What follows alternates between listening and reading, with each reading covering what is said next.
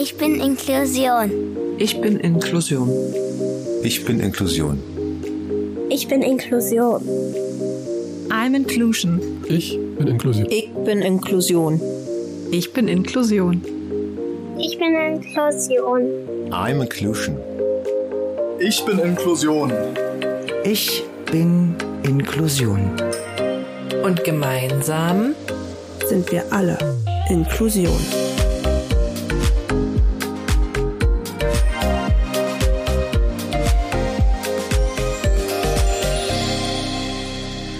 Hallo und herzlich willkommen in unserem Podcast Zeitgeist der Inklusion. Ich bin Christine. Und ich bin Katrin. Wir beide reden hier nicht nur über unsere Arbeit als Assistentinnen für Menschen mit Behinderung, sondern auch mit den verschiedensten Gästen, die sich mit den Themen Inklusion und Diversity, Teilhabe und Akzeptanz verbunden fühlen. Wir wollen all diejenigen mit diesen Inhalten informieren, die sich bis jetzt noch keine Gedanken dazu gemacht haben und euch alles rund um diese Themen näher bringen. Heute nehmen wir Folge 15 auf und sind nach über fünf Stunden Autofahrt hier im schönen Münster angekommen um genau zu sein, im Mövenpick Hotel. Grund dafür ist unsere heutige Gästin Sabrina Lorenz. Auch bekannt in Social Media unter dem Namen Fragments of Living. Sabrina wohnt hier in Münster, ist Bloggerin, Speakerin und Inklusionsaktivistin. Was genau das alles praktisch bedeutet, erklärt sie euch gleich selbst. Viele von euch kennen sie sicher bereits aus dem Blog, den sie führt, oder eben von Social Media. Sabrina war schon in so einigen Zeitschriftenartikeln zu Gast, in vielen Sendungen zu hören, bei der Aktion Mensch, in anderen Podcasts zu Gast und, und, und. Natürlich auch, um zu informieren und zu sensibilisieren. Nun aber erstmal ein herzliches Willkommen in unserem Podcast, liebe Sabrina. Hello, vielen, vielen Dank, dass ich heute dabei sein darf und vielen Dank, dass ihr ähm, diese ganze Anreise auf euch genommen habt. Ich freue mich sehr, dass ich hier sein darf. Dankeschön. Ja, hallo Sabrina, auch von mir. sehr, sehr gerne. Es war eine schöne Autofahrt hier runter und auch wenn es hier in Münster regnet, ist Münster ganz schön. Ja, also Regen haben wir mal öfter. ähm, nein, also ich, ich selber mag Münster sehr gerne. Ich bin hier sehr gerne aufgewachsen. Ich finde, es ist irgendwie immer wieder eine schöne Stadt auch irgendwie anzukommen, weil irgendwie hat es ein Stück weit Großstadtflair und gleichzeitig ist es immer noch ziemlich klein und süß. Und ähm, ja, deswegen schön, dass ihr hier seid. Ja, danke schön. Ich denke, wir fangen erstmal an, indem du unseren ZuhörerInnen erzählst, ja, was genau du als Speakerin und Inklusionsaktivistin so machst und ja. Genau, also ich selber habe eine Behinderung und eine chronische Erkrankung. Ganz grob gesprochen reise ich durch Deutschland, beziehungsweise in letzter Zeit sehr viel halt alles online und äh, halte Vorträge, mache Workshops. Ähm, und gebe Seminare rund um die Themen Inklusion und chronische Erkrankungen. Ähm, zum Beispiel, ich gehe in Schulen und mache LehrerInnen-Fortbildungen zum Thema Ableismus, sensible Sprache.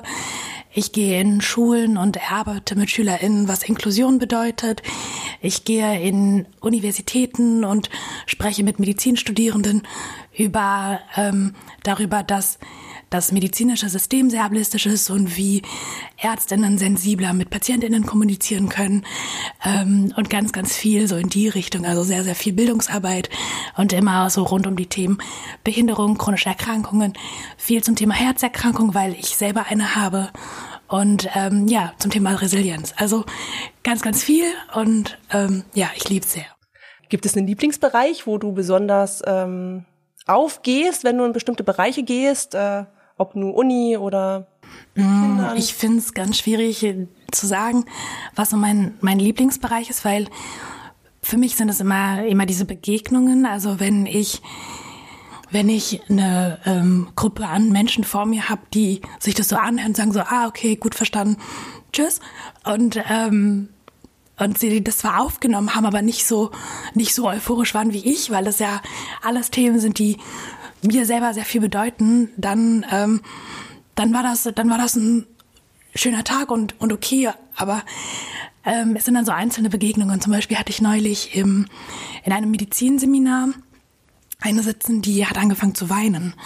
Und dann habe ich gesagt, oh, ich wollte dich nicht zum Weinen bringen, es tut mir voll leid. Und sie guckt mich an, nein, nein, nicht schlimm. Aber jetzt habe ich verstanden, warum ich Medizin studiere. Wow, So. das ist ja ein Gänsehautmoment. Ja, total. Und, und das sind dann so, so Momente. Oder ähm, ich habe neulich, ähm, war ich bei der Gerald Asamoah Stiftung und ähm, Gerald und ich sind halt befreundet und ihn dann anzugucken und ähm, ja, diese Wertschätzung in ein, seinen Augen zu sehen, das sind dann so für mich diese kleinen Momente. Und es geht dann nicht unbedingt immer darum, wie groß die Veranstaltung ist. Also es kann so ein Moment in einem Seminar mit mit zehn Studierenden passieren. Das kann aber auch auf der Bühne mit 300 ZuschauerInnen passieren. Und dass der Kontext halt ist für mich nicht unbedingt ausschlaggebend, sondern wirklich die zwischenmenschliche Begegnung. Und das liebe ich so, dass ich immer wieder auf neue Menschen treffe und immer wieder neue Emotionen auslöse. Ähm, und merke, dass die Worte, die ich schon seit Jahren im Internet teile, tatsächlich Menschen und Seelen berühren dürfen. Und das, ähm, das berührt dann wiederum mich. Ja. Schön. Dankeschön. Ja, begonnen hat ja alles mit deinem Blog. Genau, ja. Ähm, und wie bist du denn darauf gekommen, überhaupt einen Blog zu gründen? Und wie war der Weg von dort bis hin zu den erfolgreichen Kampagnen, in denen du jetzt mitwirkst? Dankeschön. ähm, ursprünglich, ähm, ich erkläre das immer so ein bisschen so, wenn wenn Menschen, wenn, manche Menschen, wenn sie gestresst sind, gehen sie joggen. Wenn ich joggen würde, wäre ich noch gestresster, weil ich nicht joggen kann. So. Und mein Output ähm, war immer das Schreiben. Also ich habe immer für mich geschrieben, um für mich zu verarbeiten, um Gefühle ihren Raum zu geben, den sie haben sollten und dürften.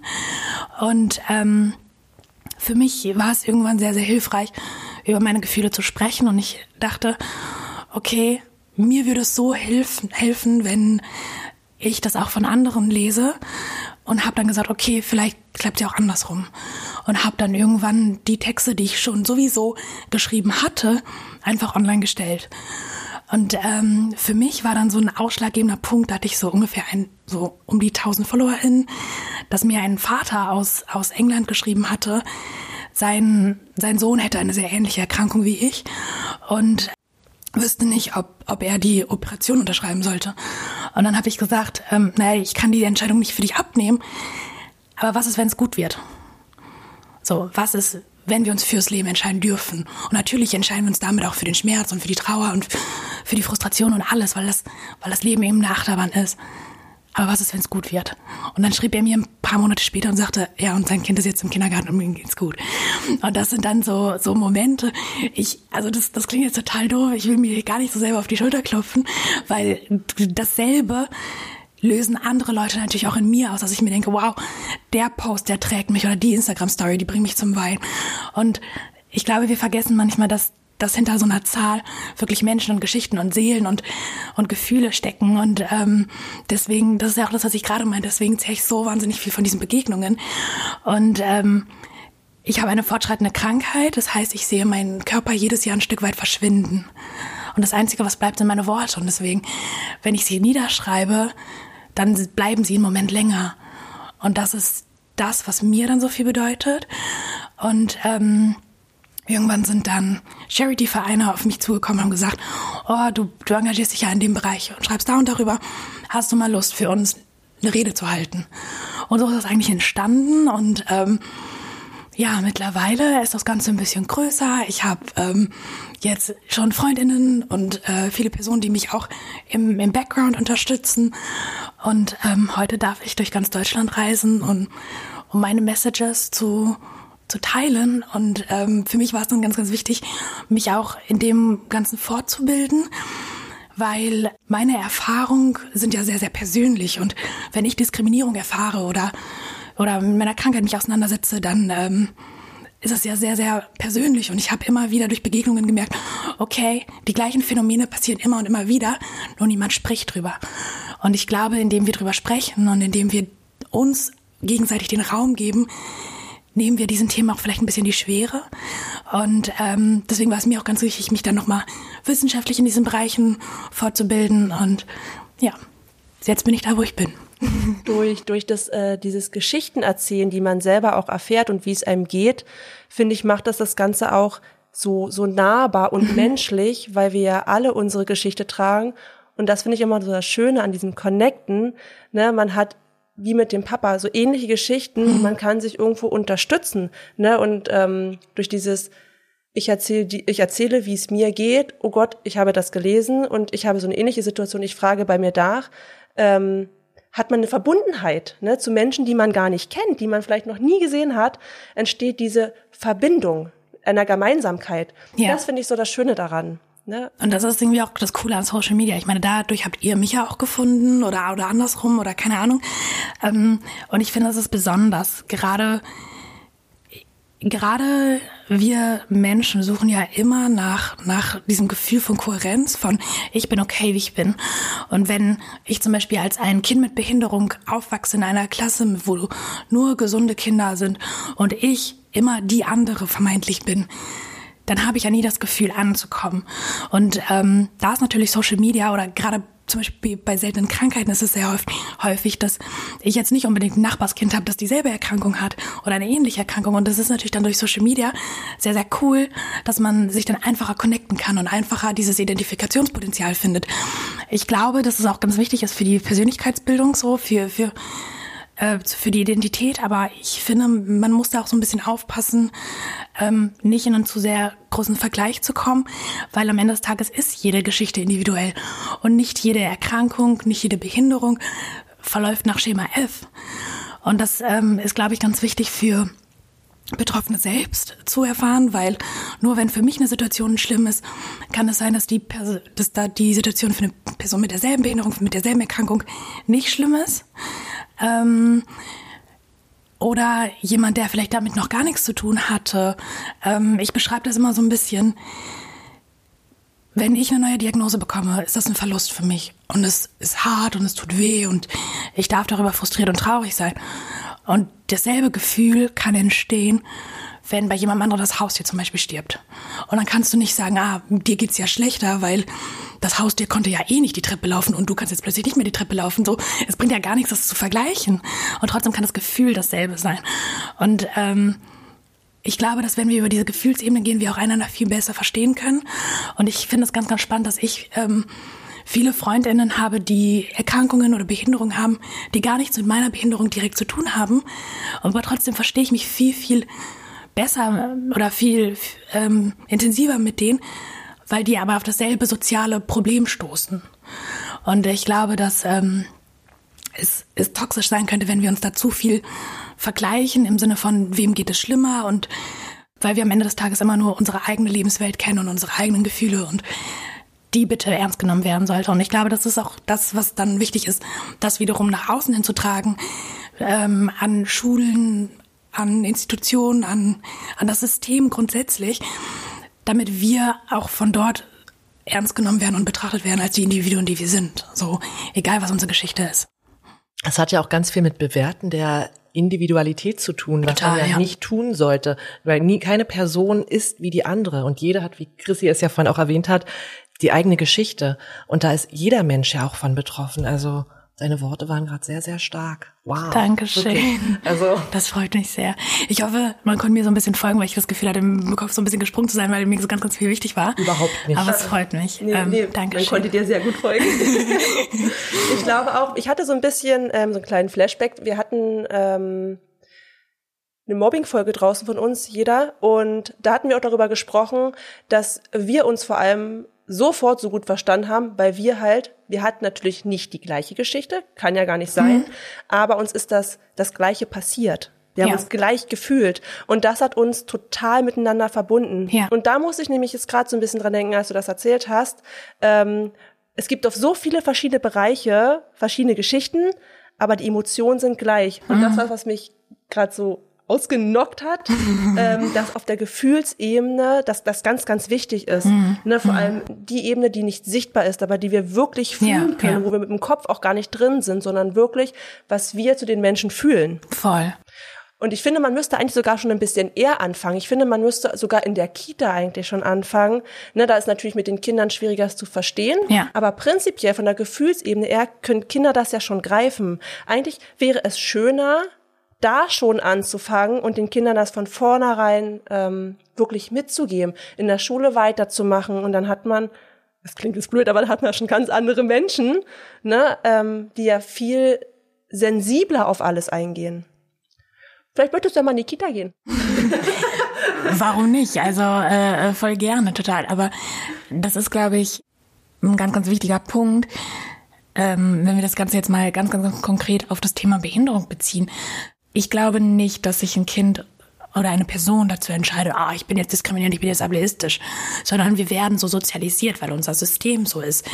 Und ich bin niemandem böse oder so, wenn die Person mir jetzt irgendwie diskriminierend ist oder ähm, weil ich sage, ah, deine Eltern haben dir also nicht Diskriminierung erklärt. Weil es gibt so viele verschiedene Ismen, über die wir Bescheid wissen sollten, dass es die gibt, weil es immer, weil es so vulnerable Themen sind und es immer ähm, Lebenswelten affektiert der einzelnen Individuen. Ähm, und trotzdem sind es so viele Mechanismen und Ismen und Themen, die wir nicht nicht unbedingt greifen können. Also nur weil ich mich ganz, ganz viele Themen interessieren, heißt es nicht, dass ich über alle Ismen auf der ganzen Welt Bescheid weiß. Und auch ich lerne noch jeden Tag dazu, was das Thema ähm, Ableismus zum Beispiel angeht.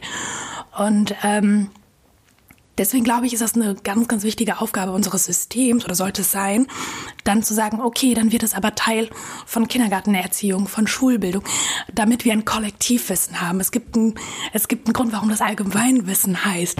Aber warum sind dann intersektionale Themen kein Teil von Allgemeinwissen? Und deswegen ähm, würde ich mir so wünschen, dass dann solche Themen von ob das jetzt Rassismus ist, Ableismus, Antisemitismus, also diese ganzen Ismen, aber auch sowas wie Resilienz und Persönlichkeitsförderung einfach kein Teil von Schulbildung sind. Weil, ja, vielleicht, vielleicht haben wir dann andere Kinder und Personen, die wir, die groß werden. Aber ich glaube, dass, dass wir alle intrinsisch eigentlich das Interesse haben, eine harmonischere Welt zu haben. Und wenn wir aber nicht, nicht wissen, wie wir lernen können, das, das, das zu erreichen, wird es halt schwierig. Und das merke ich heutzutage ganz, ganz häufig. Ob das jetzt in meiner Arbeit ist oder in, in ganz zwischenmenschlichen Begegnungen, dass ich, ähm, dass ich dann sage, Entschuldigung, das war jetzt diskriminierend, kannst du das bitte so und so formulieren? Ähm, dann fühlt sich die Person immer total auf den Schlips getreten, weil die Person ähm, im Kopf ein Bild von Behinderung hat oder, oder ein ganz eine eigene Geschichte, ein eigenes Bild von, von der Sozialisation beziehungsweise ein eigenes Bild von dieser Welt hat. Und wenn ich sage, ah, das war aber diskriminierend, sage ich im Umkehrschluss, du hast gerade einen Fehler gemacht. Und das tut weh, weil diese Person muss das jetzt aushalten. Die Person muss jetzt aushalten, dass sie einen Fehler gemacht hat, dass das Bild, was die Person von der Welt hat, vielleicht nicht ganz so richtig war, um das vorsichtig zu formulieren. Ähm, und diese Person muss diese Frustrationen aushalten. Und ich als Person mit Behinderung habe gelernt in einem System, welches ableistisch ist, dass ich plötzlich versuche, meine Behinderung meinem Nichtbehinderten gegenüber gut zu verkaufen, um der Person nicht auf den Schlips zu treten. Weil ich mich sonst fühle, als wäre ich schuld, als wäre ich der Fehler. Dabei suche ich mir das gar nicht aus. Aber wir werden so sozialisiert. Und ich glaube, dass wir lernen sollten, diese Frustration auszuhalten, wenn uns gesagt wird, das war rassistisch, das war diskriminierend, das war ableistisch, das war sexistisch oder sonst was, weil es wichtig ist zu lernen. Ähm, und ich glaube, dass wenn wir nicht wissen, wie wir mit diesen, ähm, mit diesem Gefühl von Inkohärenz umgehen können, dann ist es schwierig zu sagen, okay, ich habe mit dem Thema Rassismus nichts zu tun, dann setze ich mich jetzt aktiv damit auseinander, weil es ja immer eine Verletzung des eigenen, eigenen inneren Bildes ist. So und ähm, ich glaube, dass wenn dann diese Themen von Anfang an schon thematisiert sind, werden, dass diese Mechanismen aufgebrochen werden könnten, weil das Ziel sollte sein, ähm, dass die Personen, die von Diskriminierung betroffen sind, nicht das Bild richtig rücken müssen. Ich bin nicht schuld, dass ich eine Behinderung habe. Ich muss mich nicht rechtfertigen für die Dinge, die ich nicht kann. Ich darf wütend und frustriert sein und, und böse, wenn, wenn mein Gegenüber mir, äh, mir unfair gegenüber ist. Und trotzdem bin ich in meiner tatsächlichen Lage sehr nachsichtig, weil ich mir weiß, ah, ich bin ja in einem ableistischen System, die Person kann es ja nicht wissen. Und dann nehme ich automatisch diese Person in Schutz, was natürlich auch fatal sein könnte, weil ich dann sage, dadurch würde ich ja automatisch diese Art von Diskriminierung akzeptieren und es sollte so nicht sein. Und ja, jetzt habe ich sehr weit ausgeholt. ja, aber es ist, es ist sehr schön erklärt, weil ich glaube, dass das vielen wirklich gar nicht bewusst ist. Wir hatten ja äh, im Vorgespräch schon drüber gesprochen, dass ja. viele unserer ZuhörerInnen ähm, unseren Podcast gerade deswegen hören, durch Informationen, die für uns normal und verständlich sind, ja. sage ich jetzt mal. Aber dadurch, dass sie halt keine Berührungen mit Menschen mit Behinderungen haben, das einfach gar nicht wissen. Mhm. Und dankbar für so eine Information sind, denn ist das gerade schön, dass du so ausgeholt hast und das so schön verständlich erklärt Sehr gerne. hast. Das passt ja dann wieder, ne? Der Umkehrschluss dazu ist ja, ja, wäre halt super, wenn man halt wirklich von Anfang an im Kita-Alter schon damit anfangen würde, ja. ne, viel offener damit umzugehen und besser auch zu informieren. Ja, voll. Eine Frage, die sich äh, die mein Kopf sich gemerkt hat, zu dem Blog. Ähm, wann genau hast du damit angefangen? Ich weiß nicht, ob du das am Anfang gesagt oh. hast, aber weißt du das noch? Ich weiß, dass ich 2015 mir mal ein Profil gemacht habe. Oh. Ich weiß aber nicht, wann ich angefangen habe. Also ich weiß, dass so die ersten Dinge, ähm, so die ersten Shootings, wo, womit oder diese ersten Begegnungen so Ende 2017 gewesen sein müssten, was mittlerweile ja auch schon wieder knapp vier Jahre her ist. Ähm, aber dass ich wirklich sage, okay, das ist jetzt mein Beruf und es ist und ich mache es wirklich in der Intensität, wie ich es mache, sind es tatsächlich erst so ein, zwei Jahre. Ja. Und was ich auch ganz toll finde, den Blog, den schreibst du ja auf Deutsch und Englisch. Ne? Auch ja. Social Media machst du mhm. auf Deutsch und Englisch. Ähm, wie bist du dazu gekommen, das so komplett auszubauen? Ich meine, es ist ja auch viel Arbeit, ne? Ja, du schreibst das ja zweimal. Ganz ursprünglich war der Blog komplett auf Englisch. Ah. Ähm, weil, und das ist, glaube ich, da merke ich wieder, dass ich in einem ableistischen System groß geworden bin. Ich, ich bin in meiner Bubble. Für mich ist Behinderung normal, für mich ist ähm, Diversität normal. Und ich gucke aus dieser Bubble raus und es war in meinem Umfeld halt nicht normal und ich habe mich halt nicht verstanden gefühlt. Und mein, mein Gedanke war, okay, wenn ich es auf Englisch schreibe, dann könnte ich ja potenziell mehr Leute erreichen. Vielleicht finde ich dann viel eher jemand, der mich versteht. So. Und deswegen ist der ursprünglich auf Englisch gestartet und mittlerweile sind aber so viele Personen aus Deutschland dazugekommen oder aus, aus, Österreich und der Schweiz, dass sie gesagt haben, oh, kannst du das bitte auch mal bitte auf Deutsch schreiben? Also, also eher so rum. Ähm, was mich natürlich freut, weil ich natürlich meine Arbeit viel eher im deutschen Sprachraum machen kann und jetzt nicht ähm, nach Neuseeland und nach Kanada und sonst wo. So, auch wenn ich da jetzt nicht Nein sagen würde. so, ähm, aber das ist dann eher so ein Zufallding gewesen, ja. Ah, das finde ich aber voll cool. Also ich finde, das macht es halt ja noch internationaler, ne? Noch, Dankeschön. du erreichst ja damit wirklich viel mehr Menschen. Voll und, und, und was ich ganz spannend dadurch finde, ähm, ich, ich kriege natürlich ganz viele Geschichten aus der ganzen Welt und da, da bin ich sehr, sehr dankbar, dass, dass diese Personen dieses Vertrauen zu mir haben, ähm, mir das einfach irgendeiner fremden Person im Internet irgendwie anzuvertrauen. Aber dann kriege ich auch Nachrichten über das brasilianische Gesundheitssystem.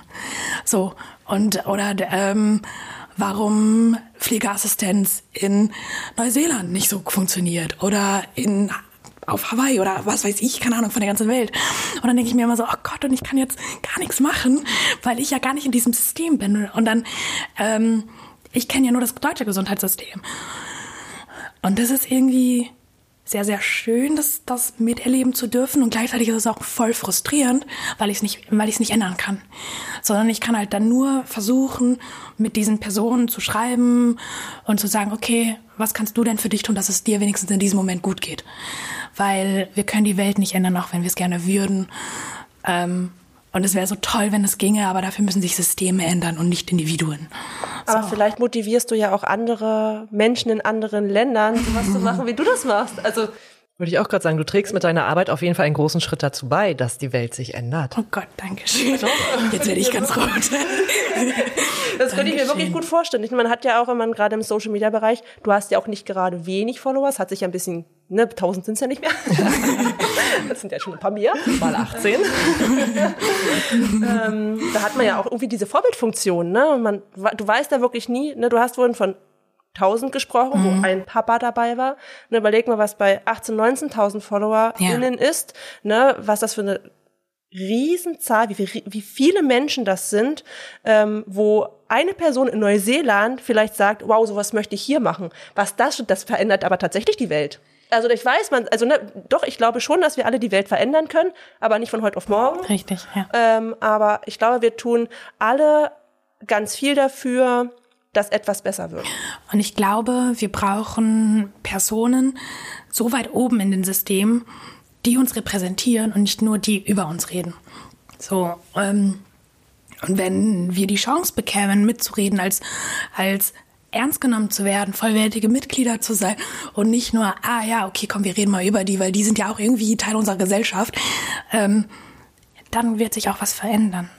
Aber bis, bis wir da ankommen, müssen wir laut sein und müssen wir für uns einstehen, weil Menschen von marginalisierten Gruppen wissen am besten, was sie brauchen und wie es ihnen geht. Und ich glaube, dass das auch so, ähm, das ist, was ich manchmal Leuten mitgebe, die, die mich fragen, okay, was möchtest du denn, wie ich mit dir umgehe? Dann sage ich, dann frag mich. So, ich bin die Expertin von mir selbst. Du bist der, die Expertin von dir selbst. Und wenn du weißt, was du brauchst und was du willst und wohin du willst, dann kannst du an Menschen drankommen, die Kräfte mobilisieren können, dich darin zu unterstützen, du zu werden und zu sein. So. Ähm, aber dann sind wir wieder bei diesem Schulsystem. Es geht immer um Noten und Leistung und Hauptsache, du passt in die Gruppe und es geht sehr wenig darum, wer bist du und wo willst du hin. Die Menschlichkeit, die, Persön genau. die Persönlichkeit, ja. ne, der Charakter. Voll. Ja. Und da geht auch leider sehr viel verloren, wenn man sich das mal anguckt, wenn Kinder in diese vorgefertigten Schubladen gedrückt werden, hat ein Kind überhaupt nicht die Möglichkeit, sich frei zu entfalten und herauszufinden, wer bin ich und wer möchte ich sein. Ja, total. Und dann, und dann sind wir wieder bei, bei dieser Systemkritik. Das klingt so, als wäre ich total dieses System. Das, das, will ich, das will ich gar nicht sagen. So, ich bin, ich bin wahnsinnig dankbar dafür, dass ich in diesem System geboren bin. Ich bin, ähm, ich weiß, dass ich mit derselben Erkrankung in einem anderen Land geboren wäre, dass ich heute nicht 23 geworden wäre. Ähm, und trotzdem ist unser System nicht ideal. Und je mehr wir für uns erkämpfen und Selbstermächtigung erfahren, desto mehr sollten wir aber auch mitreden dürfen. Ähm, Jetzt habe ich den Faden verloren. ähm, ähm, aber ja. Wer wir, wer wir sind und wer wir sein wollen. Punkt. Eine nächste Frage. Faden nicht zurückgefunden. Fangen wir halt mit dem neuen an. ähm, wie reagierst du persönlich auf Vorurteile, Ausgrenzungen, fehlende Akzeptanz, ähm, vor allem hinsichtlich auf das Thema unsichtbare Behinderung und ja, was rätst du anderen? Ähm, ein Stück weit sind wir ja gerade schon ein bisschen drauf eingegangen, dass in direkten zwischenmenschlichen Beziehungen ich prinzipiell jetzt nicht erstmal böse bin, ähm, weil ich weiß, dass die Person das nicht unbedingt wissen kann, auch wenn ich alles absolute Recht dazu hätte, böse zu sein. Weil es sollte der Konsens der Gesellschaft sein, dass wir nicht diskriminieren. Ähm, ich glaube, dass, dass viele Menschen das Maßlose, die Maßlosigkeit für oder das Maß für Übergriffigkeit verlieren. Ähm, dass vielleicht aber auch das Gefühl von Diskriminierung was ganz Individuelles ist. Also das, was ich jetzt als schlimm erachte, muss nicht unbedingt, unbedingt schlimm für jemand anderen sein. Ähm, wenn es aber für mich schlimm ist, dann darf es, muss es aber so ernst genommen werden.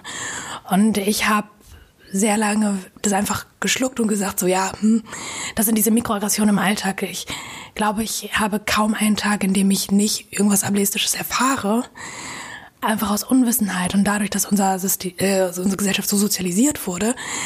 Ähm, mittlerweile bin ich mutig genug, aber das anzusprechen und zu sagen, yo, das hast du jetzt gerade gesagt, bei mir kommt es so und so an kannst du das vielleicht nochmal anders formulieren oder kannst du mir nochmal sagen, was du damit sagen möchtest und vielleicht finden wir eine Formulierung, dass es anders funktioniert. Ähm, aber das sind dann so, so Dinge, so, so, so sehr nett gemeinte Sätze. Also es, es gibt bei Diskriminierungsformen ja eine, eine Form von wirklich Übergriffigkeit, von Dingen, die einfach nicht gehen, ähm, von Behindertenfeindlichkeit, von Behindertenhass. Aber es gibt aber auch dieselbe eine Form von Diskriminierung, dass Dinge ganz gut gemeint sind, aber nicht gut gemacht sind. Sowas wie ähm, mir hat mal jemand geschrieben, ich finde, du hast gar keinen Herzfehler, weil für mich hast du ein ganzes Herz, weil du sympathisch bist. Und dann habe ich gesagt, oh, ich verstehe, also ich, ich gehe davon aus, dass es gerade voll die Wertschätzung ist und das finde ich voll lieb, vielen Dank. Aber du sprichst mir gerade ab, dass ich Bescheid weiß, dass ich eine Erkrankung habe und dass meine Erkrankung ein Teil meiner Identität ist. Und ich möchte nicht, dass du für mich entscheidest, wer, meine, wer oder was meine Identität ist. Ähm, und dann ist es eine Form von Diskriminierung. Genauso denk, zu denken, zu wissen, ich weiß, was die Person braucht und deswegen mache ich es einfach, anstatt die Hilfe wirklich aktiv anzubieten. Ähm, das sind dann teilweise so ganz, ganz feine Formulierungen von, ach Quatsch, bleib sitzen, ich mach das schon für dich. Oder brauchst du Hilfe, soll ich das für dich machen? Und es sind dann so Feinheiten, wo ich ich, ich als Mensch mit Behinderung weiß, dass egal wie barrierefrei meine ganze Umwelt ist, ich trotzdem nicht alles schaffen werde, weil ich einfach die körperlichen Voraussetzungen nicht dafür habe. Und es ist okay für mich persönlich. Ähm, trotzdem sollte eine andere Person das nicht entscheiden dürfen, ob es jetzt okay ist für mich oder nicht. Wenn wir jetzt aber auf einer Systemebene gehen, ähm, sowas wie Barrierefreiheit in Unis, in, in Großstädten oder in Städten grundsätzlich, ähm, dann finde ich es ganz, ganz schwierig. Äh, zum Beispiel in einer Begegnung, die mir tatsächlich mehrfach die Woche immer begegnet ist, so dieses, ah ja, sie, sie klingen so, ne? Sie waren feiern an der Supermarktkasse? Ah, im Bus, überall. Ähm, und dann sage ich, ja, ja, und heute wieder. Weil was kann ich denn bitteschön so Natürlich könnte ich gerade für mich einstehen und sagen, boah, das war diskriminierend, das war schlimm. Und vielleicht sollte ich das auch. Und trotzdem weiß ich ja als Person mit Behinderung, wie ich auf andere wirke. Und ich habe einfach gelernt durch unser ableistisches System, dass viele Menschen mit Behinderung stören oder zu Last fallen oder weiß ich nicht was. Und das sind dann Prozesse, die wir Menschen mit Behinderung selber internalisieren, so dass wir das selber reproduzieren. Und das ist falsch. Ich möchte nämlich nicht sagen, wir Menschen mit Behinderung sind selbst schuld an unserer Exklusion, sondern es ist immer, weil die ist, weil wir erfahren die Diskriminierung, wir erfahren die Exklusion. Und trotzdem, deswegen müssen wir lernen, für uns stark genug einzustehen, ähm, um dagegen anzuhalten, weil nur so kann sich was verändern. Und trotzdem, durch diese ganzen Mikroaggressionen, die wir jeden Tag erleben, haben wir manchmal den Mut nicht. Und manchmal ist Dinge einfach abzunicken, die Überlebensstrategie, die uns weniger, weniger schmerzvoll durch den Trag trägt. Weil wenn ich jede, jede, jeder Kommentar, den ich bekomme, so emotional an mich ranlasse, dann verliere ich das Gefühl für mich selbst. Dann ist meine Stimme so, weil ich zu viel rauche und zu viel feiern war, dann sollte ich nicht studieren, weil ich eine Frau mit Behinderung bin, die in einem akademischen Grad nichts zu suchen hat. Dann bin ich nicht fähig genug, überhaupt selber eigenständig zu leben. Und es ist ja ein Wunder, dass ich nicht verheiratet bin, weil als wenn ich überlebensfähig bin. Und was sind die Begegnungen, die ich tagtäglich habe? Und das sind noch die kleinen Beispiele. So. Ähm, ich hatte, ich war, ich bekomme Ähnliches von Personen in Position gesagt, wo ich vor der Autorität so viel Respekt habe. Vor Beamten, vor PolizistInnen, vor ähm, Dekanen, dass die mir sagen, dass sie wissen, wie mein Leben mit Behinderung funktioniert, dass ich ganz, ganz klein werde, weil ich weiß, dass ich als kleine, behinderte Frau nicht ernst genommen werde. Und das ist eine Unterdrückung, eine systematische Unterdrückung, die ich aber lerne. Und natürlich sollte ich laut sein und ich sollte jeder Person sagen, das war doof und das können sie nicht mit mir machen und ich hau auf den Tisch. Und ich wünschte, ich hätte den Mut. Und deswegen brauchen wir Behindertenbewegungen und deswegen brauchen wir InklusionsvertreterInnen und wir brauchen Leute, die stark sind und laut sind. Weil manchmal schaffen wir das nicht selber. Und was sollten wir sein? Und deswegen unterscheide ich da schon zwischen einer Systemdiskriminierung und einer individuellen Diskriminierung. Aber beides ist absolut schlimm. Und ähm, zu deiner zum letzten Teil der Frage. ähm, sichtbare versus unsichtbare Behinderung. Ähm, ich merke einen ganz, ganz krassen Unterschied, weil ich habe, ähm, ich muss es einmal kurz ein bisschen aufrollen. Ich bin mit einer Herzerkrankung geboren worden und das selber ist erstmal nur eine chronische Erkrankung.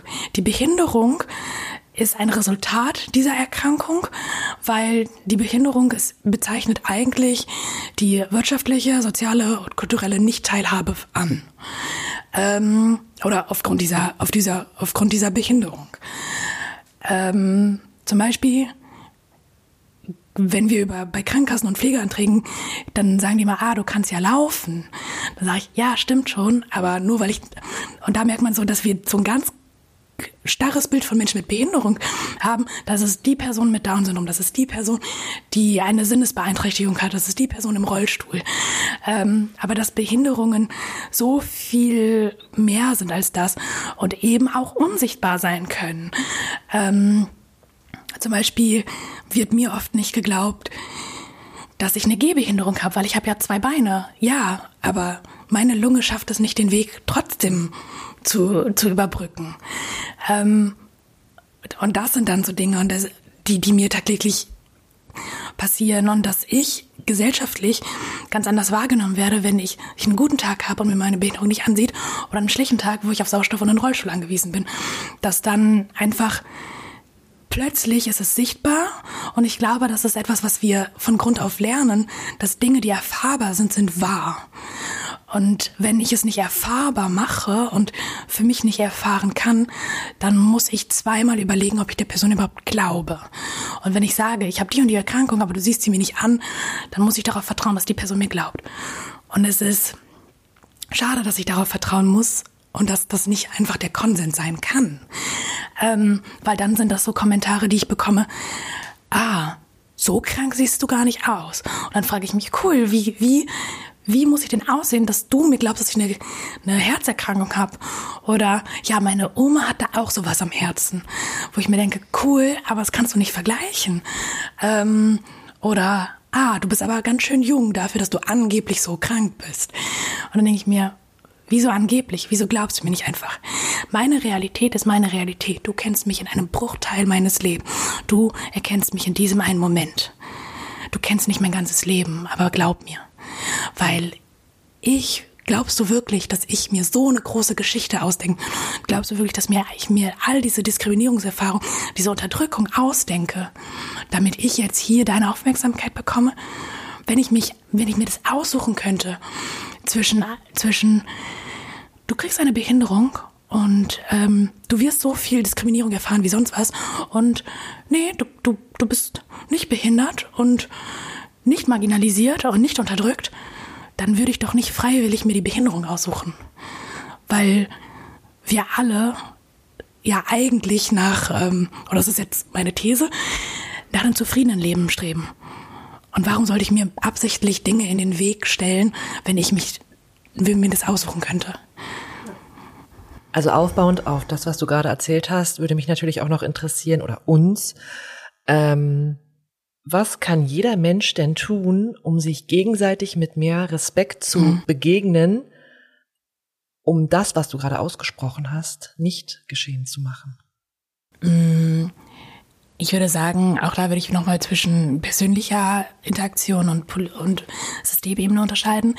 Im direkten Umgang lieber fragen, wie geht's dir wirklich? Und auch, wenn man so eine Frage stellt, auch bereit zu sein, nicht unbedingt ein Gut hören zu müssen, weil du weißt nie, wie es deinem Gegenüber geht. Ähm, was brauchst du? Kann ich dir helfen und brauchst du jemanden zum Reden? Weil du weißt nie, was die Person braucht. Und indem ich abchecke, wo mein Gegenüber steht, kann ich der Person auch so begegnen, wie die das möchte. Ähm, ich habe meine, eine Überlebensstrategie für mich ist, ähm, sehr viel mit Humor zu nehmen. Und ich weiß, dass mein Humor teilweise sehr sehr ähm, sehr doll sein kann und dass wenn ich einer Person mit, Behinder äh, mit Behinderung vorstehe, dann frage ich ganz häufig so, okay, wo ist deine Humorebene?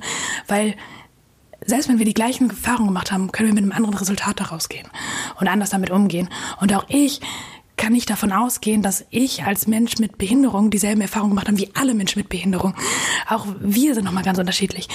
Und ich glaube, dass, dass Kommunikation ganz, ganz ein Schlüssel zu ganz viel ist. Ähm, dann natürlich sich informieren. Es gibt so viele Personen, die darüber schreiben, berichten, ähm, politisch aktiv werden und wählen für die oder in Solidarität mit denen, dessen Stimmen nicht gehört werden.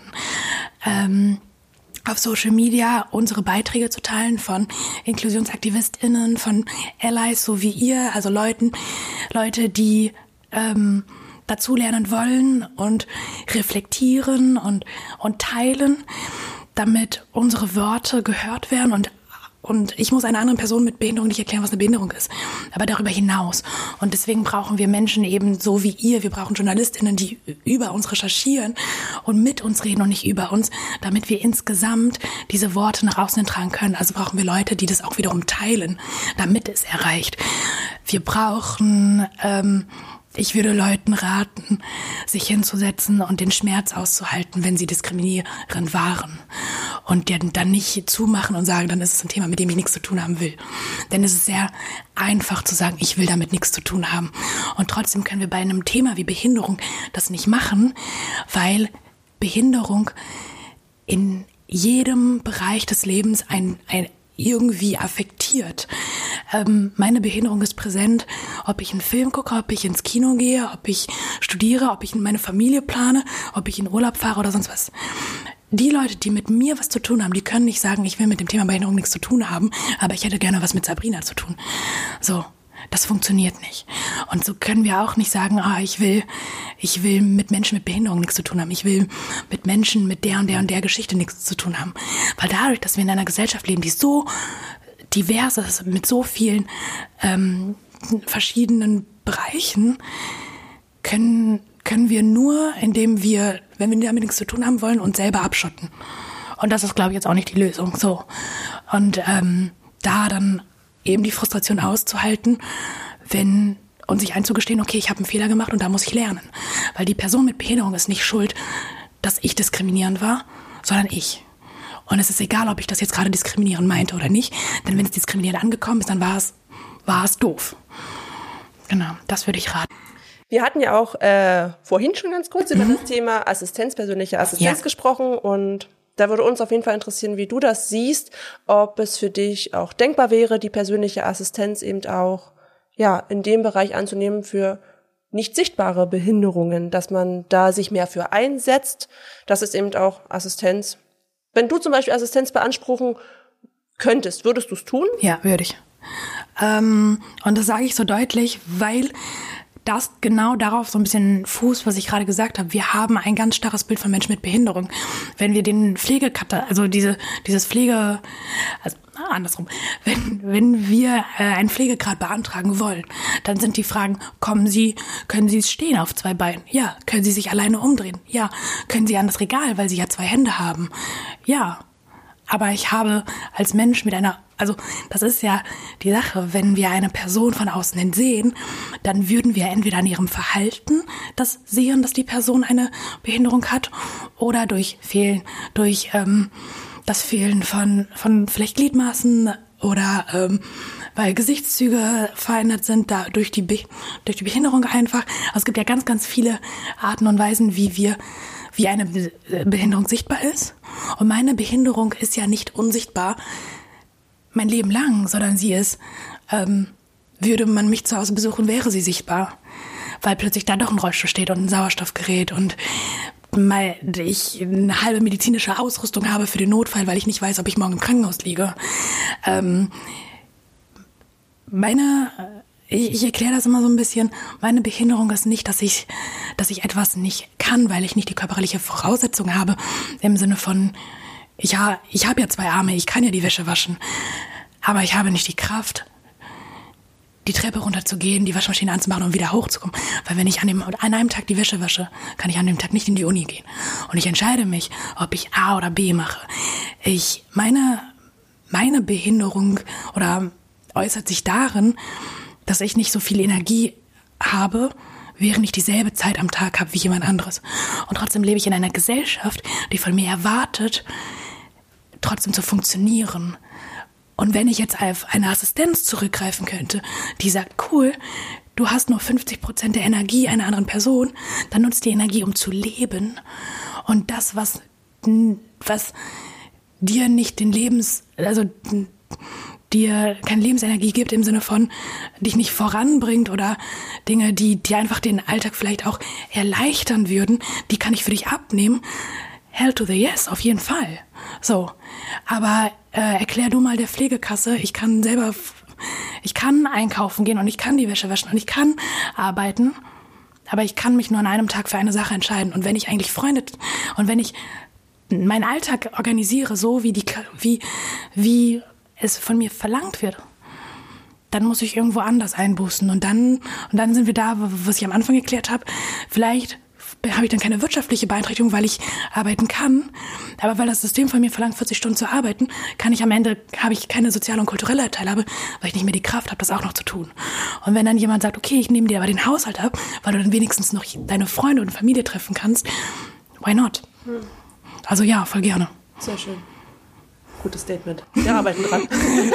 Dankeschön. Ja, passend dazu fällt mir jetzt noch eine kleine Frage ein. Und zwar, wie schaffst du es für dich selbst, eine Balance zu schaffen zwischen Arbeit und für dich selbst, dein Privatleben? Wie machst du das und wie schaffst du das? Und was vor allem machst du gerne, um zu entspannen? Ich glaube, dass es voll die wichtige Frage ist. Gerade wenn wir über dieses Leistungsgesellschaftsding sprechen. Ähm, ich, ich, ich weiß, es überrascht euch jetzt, aber ich gehe jetzt nicht joggen. aber nein, ich, ähm, ich ziehe tatsächlich auch privat ganz viel aus Begegnungen. Also ich, ähm, ich beschreibe das dann immer, wenn ich mich mit FreundInnen treffe, dann bin ich nicht die Person, die, die, äh, die krassen Sachen organisiert, sondern ich bin die, die dann das Bier öffnet. So, also ich, also ich, ich, ich habe Teil mit allem, was ich kann und wer ich bin. Und es geht mir um mehr als nur dabei zu sein, sondern wirklich teilzunehmen und zu haben. Ähm, ganz viel durch Freundschaften. Ähm, Malen und Schreiben ist für mich tatsächlich ein, für mich ein persönlicher Ausgleich, ganz viel. Ähm, indem ich immer wieder lerne, Hilfe annehmen zu dürfen und dass das nicht bedeutet, dass ich schwach bin, sondern dass es wahnsinnig stark ist, dass ich mutig genug bin, für mich einzustehen. Ähm, und das gerade mit einer fortschreitenden Krankheit, in der ich fortschreiten lernen muss, auf Hilfe angewiesen zu sein und dass es okay ist. Ähm, ja, und manchmal ist es, glaube ich, also diese Themen, über die wir ganz viele reden, sind ja ein ganz großer Teil meiner Arbeit und ganz großer Teil meiner Identität. Ich habe ja nie einen Cut, ah okay, ich habe mich jetzt acht Stunden mit Behinderung beschäftigt, zack, ich bin jetzt zu Hause und jetzt nicht mehr, weil ich ja immer noch behindert bin. Ähm, und diese Behinderung ist ein Teil meiner Identität. Und trotzdem ist es okay, wenn ich gerade sage, boah, ich möchte mal kurz aus der Bubble raus, ich rufe mal jemanden an und sage, können wir mal bitte richtig kurz über Trash-TV reden? So. Oder, oder, was auch immer. So, also ähm, ich glaube, ich schaffe den, Alt, den, den Ausgleich, indem ich mich frage, was brauche ich und was tut mir gerade gut. Und dass ich das kommuniziere nach außen hin, sodass ich von außen noch die Hilfe bekomme, das zu kriegen. Ja. Dankeschön. Sehr Danke. gerne. ähm, wir hatten ja vorab bei Instagram eine kleine Umfrage. Ja. Da hatten wir uh. angekündigt, dass wir heute das Interview führen. Und ähm, viele Fragen haben sich ja schon mit denen ja, abgeglichen, die wir ja auch hatten. Und hatten aber ein paar rausgesucht, die wir süß und niedlich fanden und vielleicht auch ganz passend. und äh, würde sagen, wir wechseln uns ein bisschen ab und fangen mit Frage 1 an. Let's go. ja, Frage 1 war ja, ja. Frage 1 wurde ja eigentlich von, schon von ja. selbst beantwortet, wer fleißig zugehört hat und natürlich sehr aufmerksam. Wie alt ist Sabrina? Und da kann ich schon einen kleinen Spoiler ransetzen. Sie ist 23 Jahre alt. Gut aufgepasst. Dankeschön. Ähm, Bienchen ins Muttiheft. Ja. Das mein drittes bestimmt schon. Also jetzt beantwortet Katrin die Fragen schon für dich. Super, so, so läuft das im, ja. im äh, Influencer-Innen-Business. Spaß. Okay, ähm, Frage zwei. Modelt sie eigentlich? Sie ist so schön. Oh, oh Gott, wie süß. ähm, Dankeschön. An dieser Stelle Props an meine Eltern. ähm, ich glaube, ich glaube, dass wir nichts für aussehen können. So. Ähm, und ich finde es, ich zum Beispiel versuche in meinem, meinen Begegnungen nicht einer Person ein Kompliment zu machen für etwas, was die Person nicht kann. So, wenn ich jetzt sage, oh, dein Style ist mega cool, dann, dann ist es ja ein Kompliment an die Persönlichkeit irgendwie. Ähm, aber wenn ich sage, also ich habe damit irgendwie nicht ein Problem, ich finde es vollständig, ich freue mich gerade total, aber ähm, das ist ja eine Wertschätzung für etwas, was ich gar nicht kann. Aber ich sag mal so, ich bin für Booking-Fragen offen. so, äh, vielen, vielen Dank. Ähm, es gab schon ein paar Shootings, auf denen ich war, aber dann viel so im Bereich wirklich ähm, Inklusion oder oder weil ich irgendeine Message vertreten wollte für irgendeine Kampagne. Super, super gerne. Aber ich bin kein klassisches Model oder ich habe keine Modelagentur, bei der ich bin. Nee. Noch nicht. so, die nächste Frage ist meine Lieblingsfrage. Oh, wie schön. Ähm, welches war denn dein bisheriges schönstes Projekt, an dem du mitarbeiten konntest? Wow. Ähm, das ist so ein bisschen. Also außer wir jetzt natürlich. ich war so aufgeregt. äh, nee, ich, ich, ich, ich glaube, das ist, das spielt so ein bisschen auf die aller, allererste Frage an. Ich kann nicht sagen, es war das Projekt, sondern es war die und die Begegnung. Also zum Beispiel, ich hatte, ähm, ich hatte mal an einem an einem Werbespot mitgearbeitet und ich bin plötzlich durch ganz Deutschland gefahren, auf irgendwelchen Premieren gewesen und ich war so, wow, gar nicht meine Welt. Und ähm, mein letztes Lieblingsprojekt war eins mit, mit Siemens Healthineers. Da ging es um den World Heart Day und da ging es mir dann gar nicht um den Dreh, sondern um die Message. So, ähm, oder, also es sind dann viel eher sowas. Oder? Wenn ich an ein Shooting denke, ich hatte ein Shooting mit ähm, Projekt Grenzenlos und Cosmopolitan in Hamburg und habe mich in den Fluss gelegt. Und das war voll crazy. Und wir hatten Make-up-Artists und die haben ganz krasse Sachen dort veranstaltet. Und dann hatte ich ein Shooting mit einem Fotografen, der gesagt hat, nee, ich möchte dich ungeschminkt und einfach echt und so wie du bist. Und ich habe eine Stunde geradeaus in eine Kamera geguckt und es ist am Ende ein Titelfoto für eine für eine Medizinzeitschrift geworden. So. Und deswegen kann ich nicht sagen, es ist das Projekt, sondern an jedes Projekt ist ein anderes Gefühl. Und es ist immer schön. Und dann sind dann auch so Begegnungen wie jetzt, dass ich, ich weiß, dass es ich morgen körperlich von heute zehren werde, aber ich weiß, ich habe halt heute gelebt. Und ich bin sehr dankbar, euch kennenzulernen. Und ich finde, ich bin so, mein Herz ist voll vor dieser Begegnung. Und dann denke ich mir so, okay, vielleicht, vielleicht geht's hier gerade nicht um, um die krasseste Message oder Reichweite oder sonst was, aber es geht um den Moment. Und den darf ich mit euch teilen und dafür bin ich dankbar. Dankeschön. Dankeschön. Vielen, vielen lieben Dank. Sehr gerne. Perfekte, ich bin keiner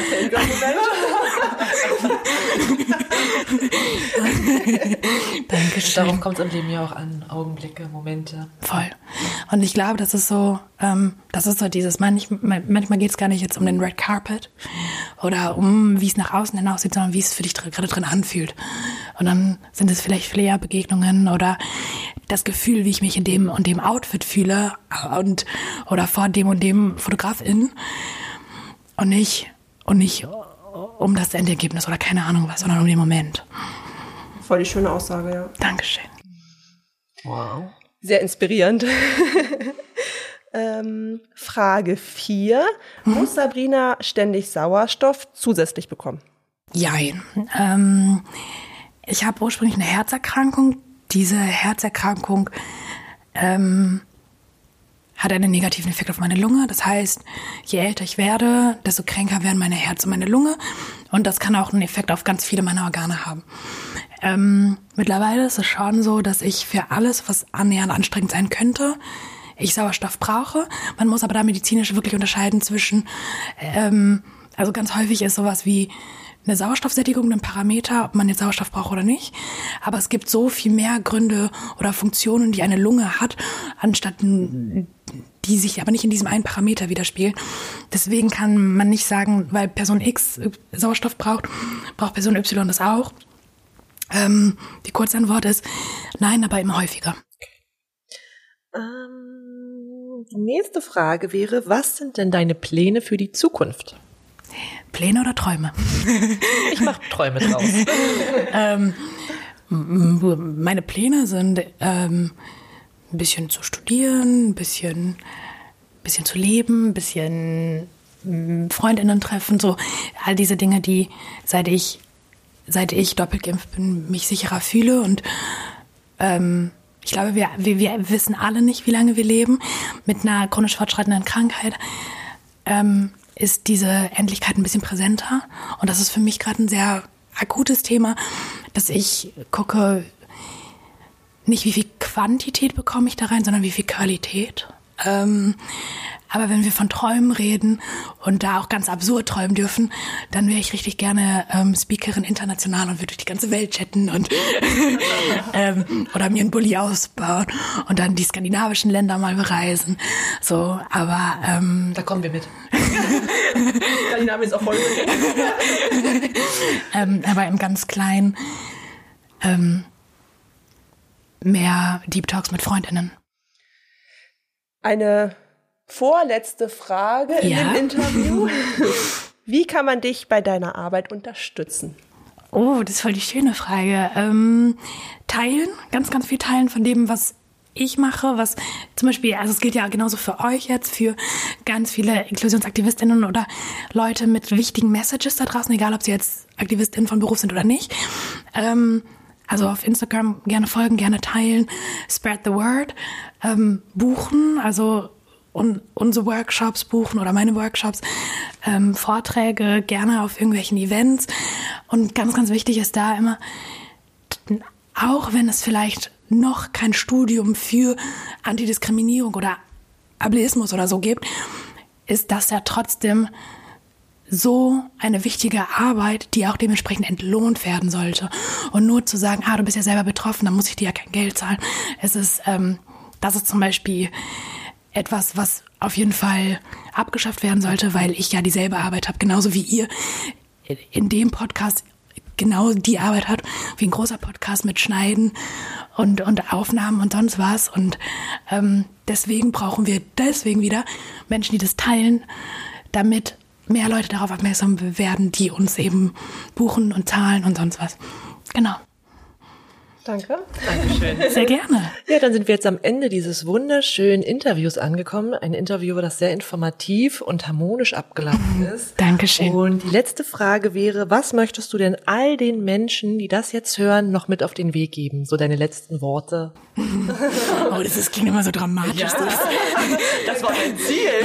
Oh, das ist auch immer sehr dramatisch. Ja, immer. Das muss was ganz äh, Elementares sein. ähm, ich hoffe zunächst einmal, dass, dass ihr da ein bisschen was lernen konntet, ein bisschen was mitnehmen konntet. Ähm, vielleicht ein bisschen das umsetzen konntet, was wir jetzt hier besprochen haben, im Sinne von also auf Systemebene, also auch auf persönlicher Ebene und für euch ganz persönlich. Ähm, ich hoffe, dass ihr, dass ihr wisst, dass ihr die Expertinnen von euch selbst seid, dass ähm, wenn euch was wichtig ist, dann dürft ihr das feiern und ihr dürft frustriert sein und ihr dürft sauer sein, weil du am Ende des Tages genau weißt, warum das gerade für dich wichtig ist, weil wenn du es fühlst, dann ist es wichtig und das darfst du anerkennen ähm, und stell dein Licht nicht unter den Scheffel. Vielen lieben Dank. Wow. Ich danke euch, ich bin voll berührt. Vielen, vielen Dank für dieses schöne Interview. Danke, danke, danke. Sehr gerne, ich danke euch. Das war's auch schon wieder und wir hoffen, es hat euch gefallen und ihr nehmt ganz, ganz, ganz, ganz viele Informationen aus dieser Folge mit. Und wie immer verweisen wir auf unsere Webseite www.zeitgeist-der-inklusion.de. Dort haben wir natürlich auch die ganzen Skripte. Wir transkribieren alle Folgen, damit auch die Barrierefreiheit für gehörlose Menschen gegeben ist. Und wer das also hört, und jemand kennt, der jemand kennt, der jemand kennt, ihr wisst das, ihr kennt das Spiel, dann bitte weitertragen und darauf aufmerksam machen, dass wir dieses Skript auf unserer Seite haben. Hinterlasst uns gerne wie schon bisher konstruktives Feedback. Bewertet unseren Podcast bitte bei Apple. Darüber würden wir uns nach wie vor unglaublich freuen. Wer Fragen zu dem heutigen Thema hat, darf uns gerne anschreiben oder findet unter der Folgenbeschreibung den direkten Link zu dem Instagram-Profil von Sabrina. Außerdem haben wir auf unseren Social-Media-Kanälen auch immer Fotos unserer Gäste, damit ihr euch ein Bild zu diesen wundervollen Menschen machen könnt. Und natürlich wie immer nicht zu vergessen, wer eine Geschichte hat oder Erfahrungen zu dem Thema Inklusion, Diversity und Akzeptanz erzählen möchte, habt den Mut und schreibt uns an. Wir freuen uns auf euch. Wir haben doch was vergessen. Wir haben nämlich gar nicht gesagt, dass wir in der Folgenbeschreibung natürlich selbstverständlich noch ähm, den Blog und die Webseite natürlich von Sabrina verlinken. Wusste ich doch, wir haben was vergessen. Das haben wir nicht einmal erwähnt. Das Das ist immer automatisch mit drin. es ist alles immer ZuhörerInnen. Möchtest du unseren Zuhörerinnen jetzt unterstellen, die würden nicht aufmerksam die Folgenbeschreibung lesen? Liest irgendeiner die Folgenbeschreibung? Ihr könnt uns dazu eure Meinung auf Instagram mitteilen. Damit verabschieden wir uns ja aus dieser Folge und bis dann. Tschüss. Tschüss.